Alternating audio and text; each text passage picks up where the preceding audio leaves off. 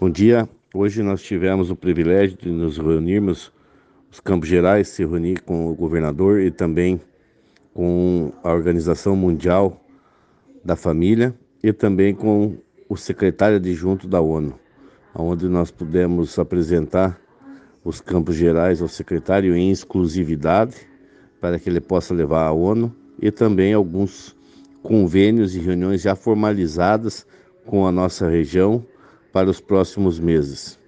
É uma exclusividade do Paraná e da nossa região nessa, nessa primeira feliz reuniões que nós conseguimos fazer aqui no próprio hotel.